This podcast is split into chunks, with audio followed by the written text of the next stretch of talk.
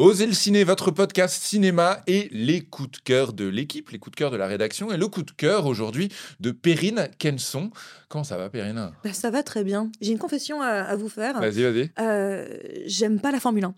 Ok, d'accord. voilà. Je n'aime pas la Formule 1 du Moi tout. qui t'appréciais, c'est dommage, mais vas-y, continue. Enfin, c'est pas que j'aime pas la Formule 1, c'est que je m'en fous en fait. Voilà, Ouais, le plus clairement, c'est euh, c'est juste des gens qui tournent et on attend l'accident. Donc euh, moi, c'est vraiment ça ne m'intéresse pas.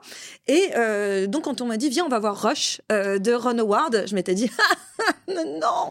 Et si en fait, si allez voir euh, Rush de Ron Howard, le, le film est donc disponible Sur euh, Filmo, sur ouais. Filmo TV. Et donc là, ce que fait Ron Howard, donc ça se passe dans le milieu de la Formule 1. Je ne vous apprends rien. Mhm. Mais ce qui est extraordinaire, c'est qu'il raconte l'histoire de deux frères ennemis, j'ai envie de dire, deux personnes qui une sorte de tragédie avec deux héros antiques qui ne peuvent pas exister l'un sans l'autre. L'un est toujours en compétition avec l'autre et donc l'autre n'existe. L'un est le yin de, du yang de l'autre, Ouais, si ça, on ouais. peut dire. Et euh, donc ces deux héros, c'est euh, James Hunt et Niki Lauda, deux grands champions de la Formule 1. Donc moi j'ai appris plein de trucs sur la Formule 1.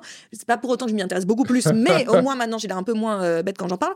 Mais surtout, voilà, ce qui est, ce qui est extraordinaire, c'est que ce que va utiliser Ron Howard, réutiliser ce cadre-là, ces champions-là, pour refaire une histoire qu'on connaît, qui a déjà été utilisée mille fois, celle de l'inné contre l'acquis, Ouais. et avec ces deux héros-là, et c'est palpitant, extraordinaire. Vous avez l'impression de sentir la vibration des, des- de la piste des voitures en train de, de- de la vitesse.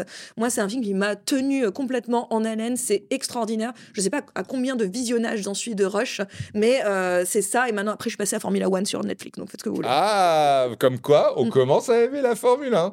Moi, ça me fait très plaisir que tu le conseilles parce qu'en effet, c'est un film que j'aime beaucoup et c'est un réalisateur, Ron Howard, Ouais. que j'aime beaucoup, qui est assez pas inclassable parce que Voilà, c'est en, en, en dents de scie, hein, chez, chez Ron Howard. On a des chefs-d'œuvre, Willow, absolument, euh, exactement. Rush. Après, il y a des choses moins bien quand même. C'est ce qu'on peut appeler un grand faiseur, c'est-à-dire que c'est un mec qui a une très hollywoodien, euh, voilà, qui reprend, il peut reprendre solo là le film Star Wars euh, deux semaines, euh, enfin du- quasiment du jour au lendemain.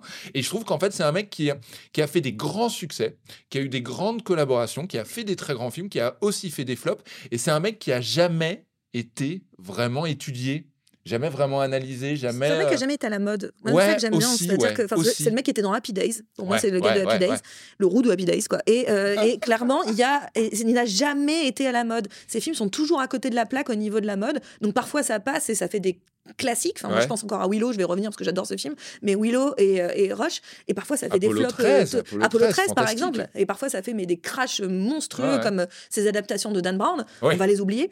Euh, mais voilà. Donc je ne sais pas qui est ce gars. Mais il me, j'ai toujours hâte de voir un de ses nouveaux films parce que je ne sais pas dans quelle catégorie ça va tomber. Je suis assez d'accord. Donc je suis assez d'accord. euh, voilà, Ron Howard et celui-là c'est le, c'est la- c'est la- le haut du panier de Ron Howard. Merci beaucoup Perrine. Rush, c'est évidemment dispo sur Filmo.